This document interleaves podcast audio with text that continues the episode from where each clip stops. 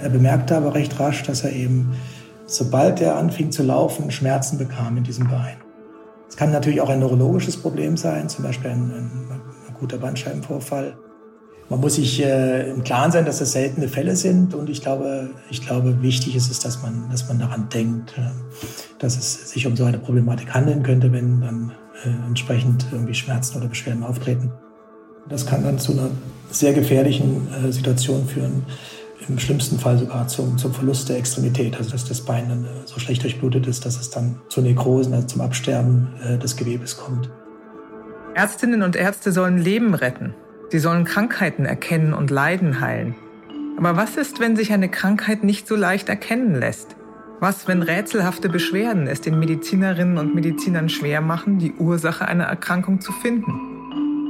Dann kann man nur hoffen, dass man Expertinnen und Experten an seiner Seite hat, die dranbleiben, die nicht nachlassen, bis sie sie endlich gefunden haben. Die Diagnose. Der Stern-Podcast.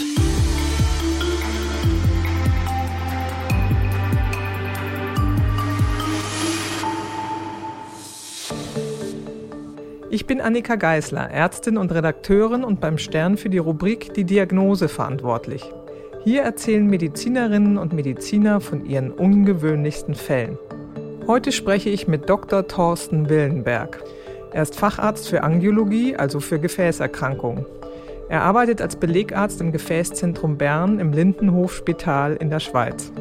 Nach seinem Studium in Marburg hat er ein Praktikum an der Uniklinik Bern gemacht und ist mittlerweile seit über 20 Jahren dort. Zuerst als Internist und mittlerweile als Angiologe. Wir sprechen heute über einen Mitte 50-jährigen Mann, der mit starken Schmerzen im Bein zu Thorsten Willenberg kam.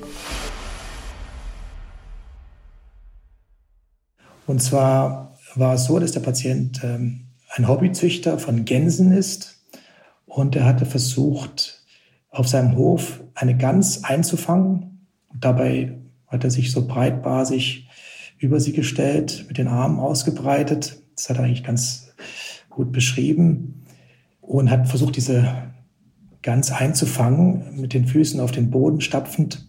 Und dabei kam es dann ganz plötzlich zu einem reißenden Schmerz äh, in der rechten Hüfte und im rechten Bein. Dieser Schmerz führte dann dazu, dass er sich eben akut auf dem äh, Notfall dieser kleineren Stadt vorstellte äh, und dort eben nach, nach medizinischer Versorgung suchte. Der Schweiz sagt man wahrscheinlich auf dem Notfall vorstellen. Das heißt, er ist in die Notaufnahme gegangen. Was haben denn die Kolleginnen und Kollegen dort gecheckt und vermutet und wie haben die ihn versorgt? Die haben äh, ihn dann empfangen, haben gesehen, dass er keine schwereren Ausfallserscheinungen hatte. Das heißt, er konnte sein Bein bewegen, er hatte eine normale Empfindung im Bein. Er hatte diese Schmerzen und ähm, man ging eigentlich äh, ohne größere Vorerklärungen davon aus, dass er da eine muskuläre Verletzung hat. Man sprach von einer Ruptur des, äh, des Quadrizepsmuskels. Das ist der große Oberschenkelmuskel. Richtig. Und wie haben die Ärztinnen und Ärzte ihn in der Notaufnahme versorgt? Das klingt ja erstmal ziemlich dramatisch, wenn da was rupturiert oder gerissen ist. Was haben Sie mit ihm gemacht? Die haben ihm dann äh, einfach äh, Entzündungshemmer gegeben und ihn dann äh, ihm, ihm geraten, er solle sich also nach Hause begeben, das Bein ruhig stellen und äh, die Schmerzen sollten dann eben mit diesen Entzündungshemmern recht rasch abklingen. Es ist natürlich so, dass eine Sehnenruptur oder eine Muskelruptur auch eine Weile braucht, äh, bis sie abheilt. Das kann man sich äh, vorstellen wie bei einem Sportler, der einen Muskelfaserriss hat. Das braucht einige Zeit, bis die Schmerzen dann äh, tatsächlich abklingen. Also da redet man von Wochen oder Monaten. Mhm. Und äh, im Prinzip wird sowas aber so konservativ behandelt. Also das wird dann geschont und ähm, mit Entzündungshemmern behandelt. Wie ging es dem Mann denn, als er wieder zu Hause war? Wurde sein Bein besser? Ihm ging es, ihm ging es vorübergehend ein bisschen besser. Äh, er bemerkte aber recht rasch, dass er eben, sobald er anfing zu laufen, Schmerzen bekam in diesem Bein. Und das äh, war etwas, was dann konstant auch äh, äh Bestand hielt. Also auch in den nächsten Tagen hatte er immer eine belastungsabhängige Schmerzsymptomatik im rechten Bein.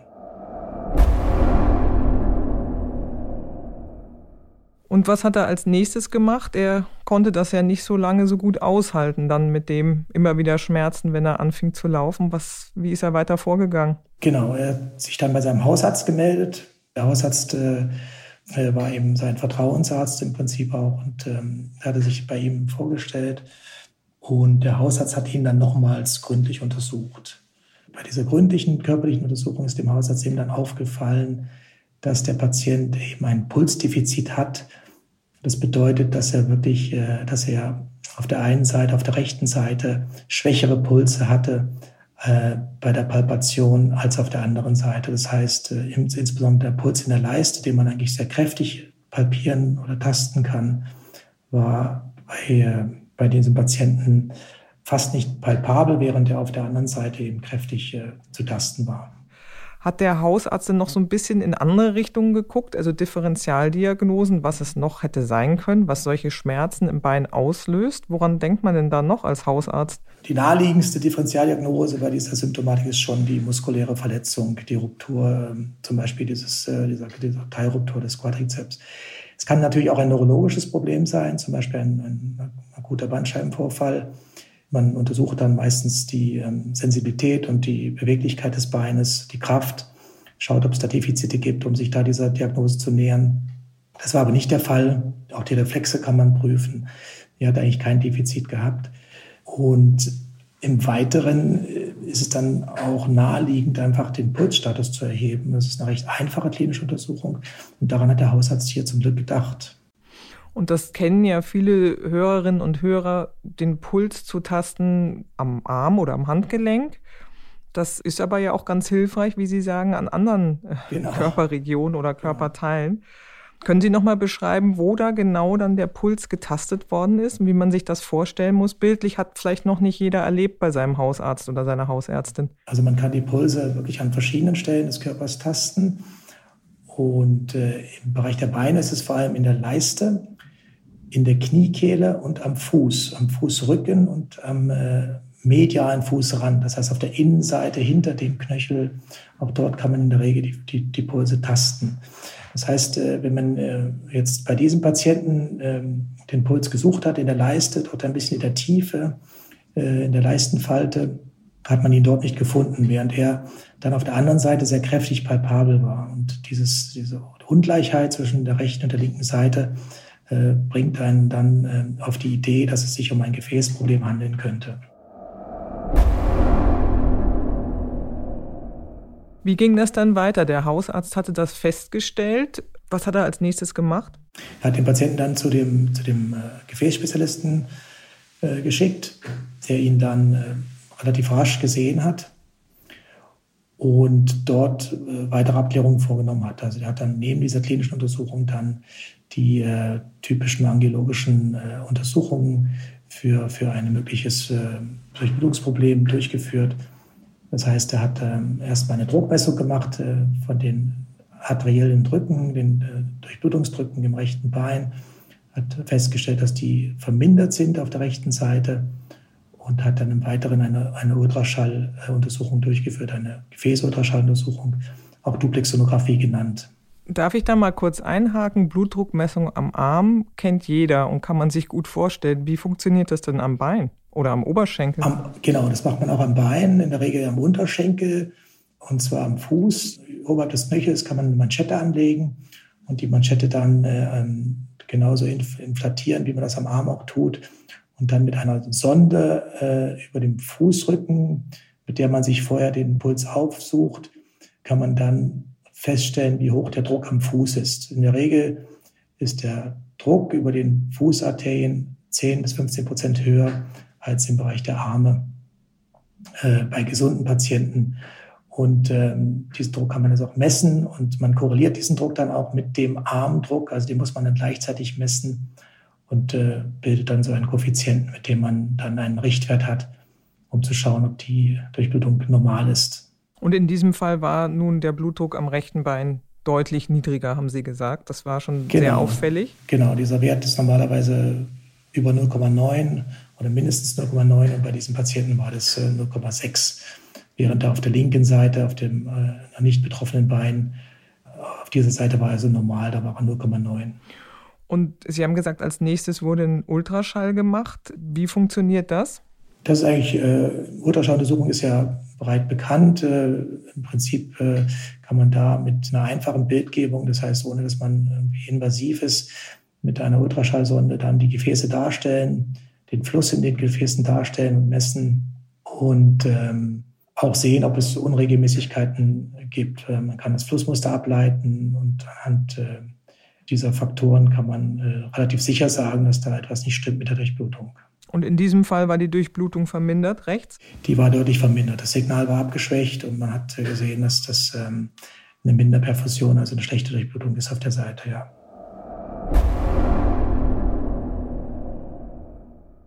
Und dann gibt es ja noch eine Untersuchung, die noch genauer sozusagen ins Gefäß reinguckt. Welche ist das? Äh, das war dann das CT. Das ist äh, eine Schnittbilduntersuchung, dann eine Computertomographie mit Kontrastmittel. Also Kontrastmittel braucht man, um die Gefäße darzustellen.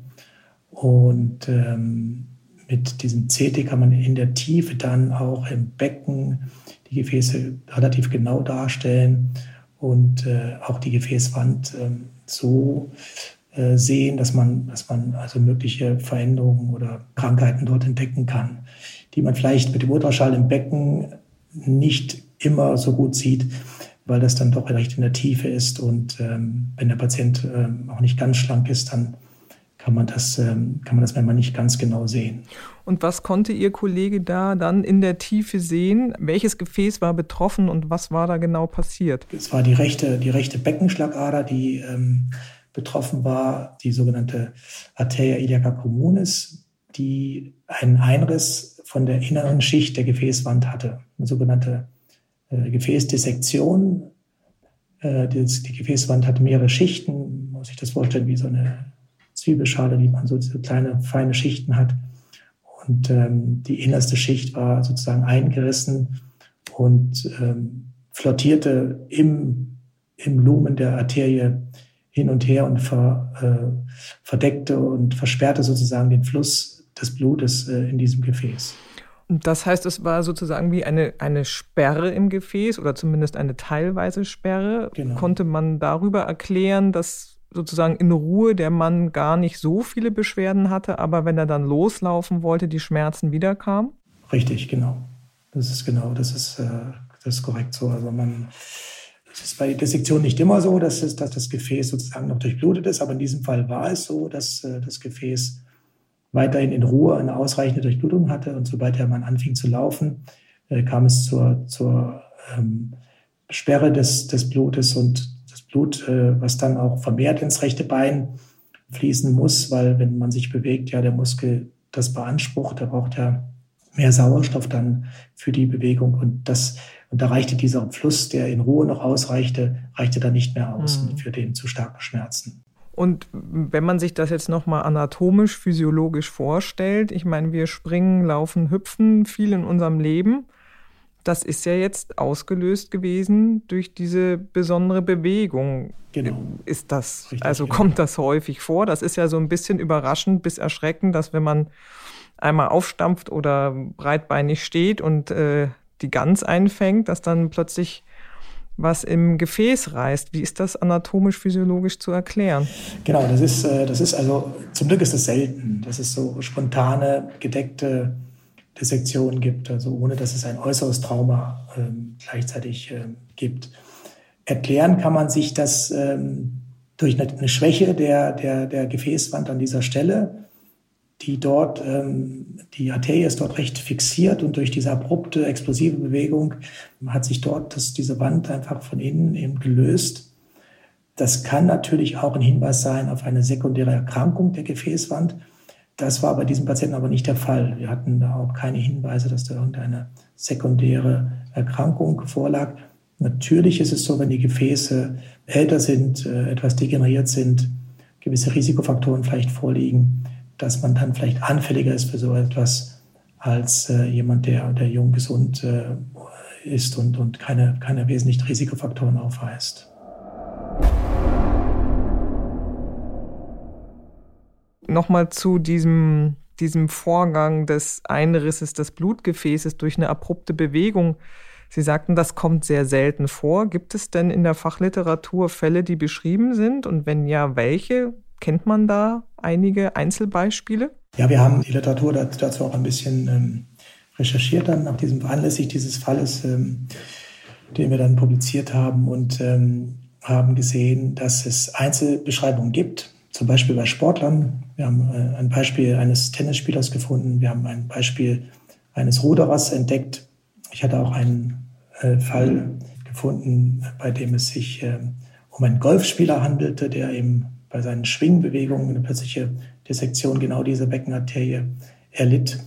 Ich denke, jegliche sportliche Aktivitäten, wo man eben relativ verbrugte Bewegungen durchführt, äh, kann potenziell äh, oder dazu führen, dass es eben solche Läsionen, ähm, dass solche Läsionen entstehen. Aber Sie haben jetzt die, die Sportarten aufgezählt, wo es diese Einzelbeispiele gab. Es ging dann schon immer um diese Beckenarterie. Es ist jetzt nicht so, oh, das ist jetzt oben an der Schulter passiert oder genau. am Fuß unten. Das gibt es wahrscheinlich auch, aber Sie haben jetzt nach diesen Beckenarterieneinrissen geguckt. Genau, hier, wir haben uns speziell ein bisschen auf diese Region fokussiert. Es gibt natürlich auch Dissektionen äh, an anderen Orten des Körpers. Also äh, häufiger ist es zum Beispiel im Bereich der Halsschlagadern. Auch hier kann es spontan eben zu solchen Einrissen der, der Gefäßwand kommen. Und im schlimmsten Fall kann es auch zu einem Schlaganfall führen. Zum Glück ist auch, ist auch das selten, aber ähm, ähm, auch das ist bekannt und äh, in dem Falle noch häufiger als die äh, isolierte Beckenarteriendissektion, die wir jetzt in diesem Fall erlebt haben.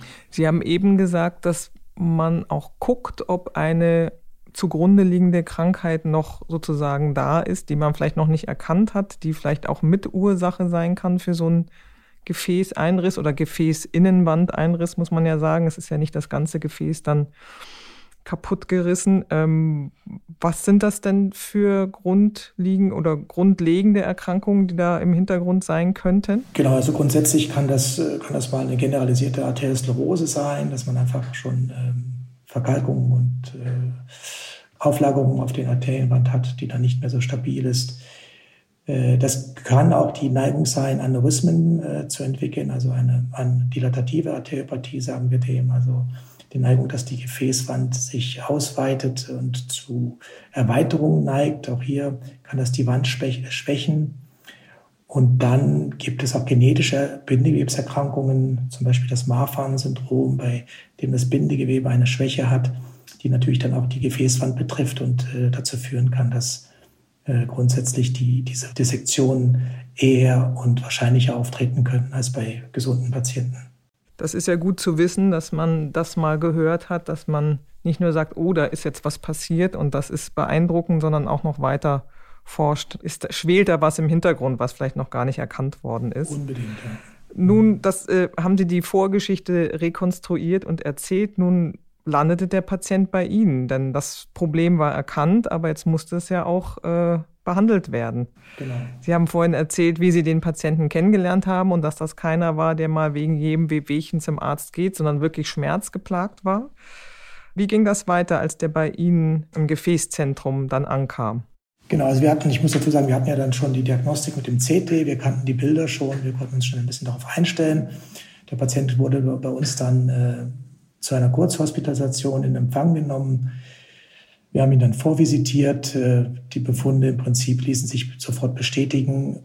Ähm, mit der klinischen Untersuchung ähm, war es für uns als Gefäßspezialisten relativ eindeutig, dass es wirklich ähm, da ein Durchblutungsproblem durch, äh, vorlag. Und äh, wir haben dann eine sogenannte Angiografie durchgeführt, also eine Kontrastmitteluntersuchung, bei der wir wirklich von innen das Gefäß untersuchen, also in das Gefäß sozusagen eindringen mit, mit einer kleinen Sonde und äh, über das Kontrastmittel dann diese Dissektion und diese Läsion genau darstellen können.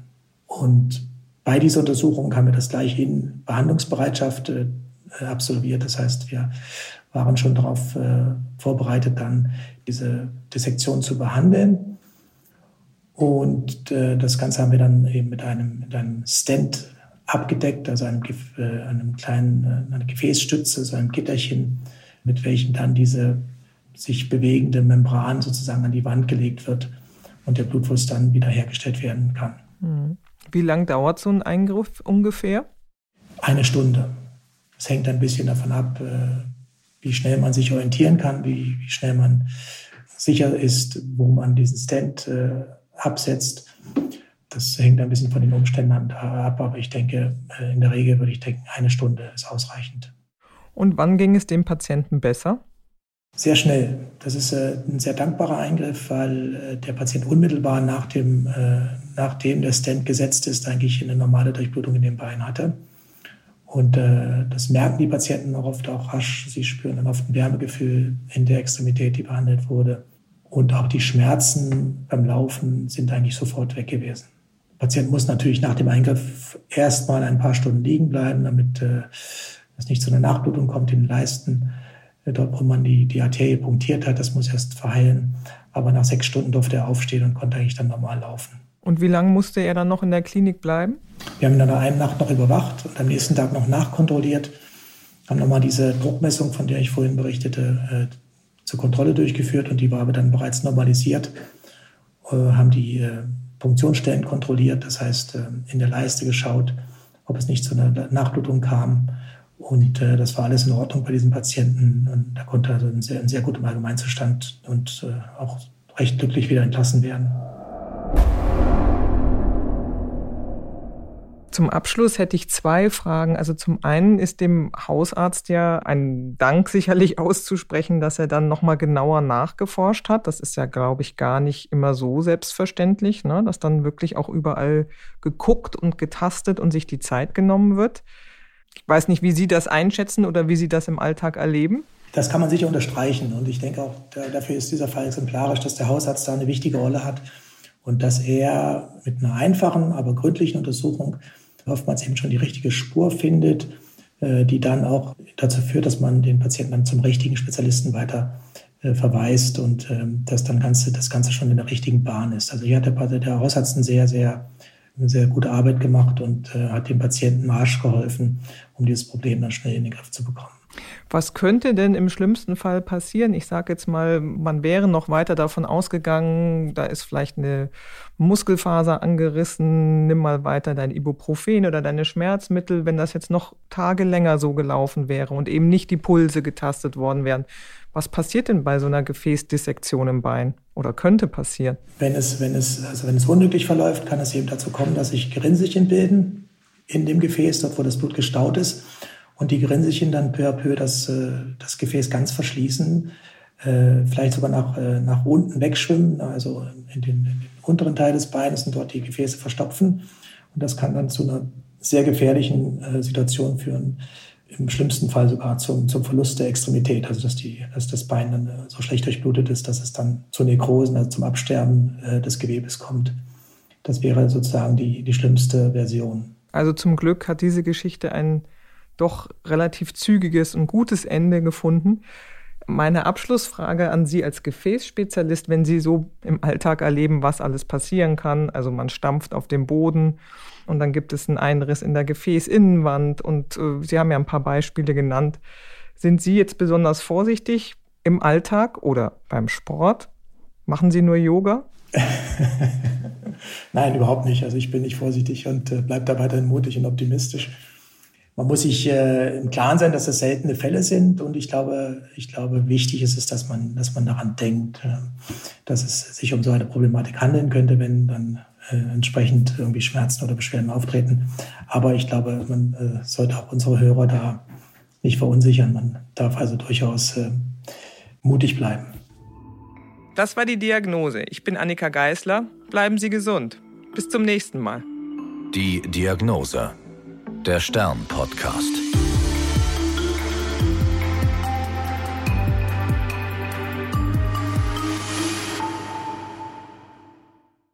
Dieser Podcast ist eine Produktion der Audio Alliance.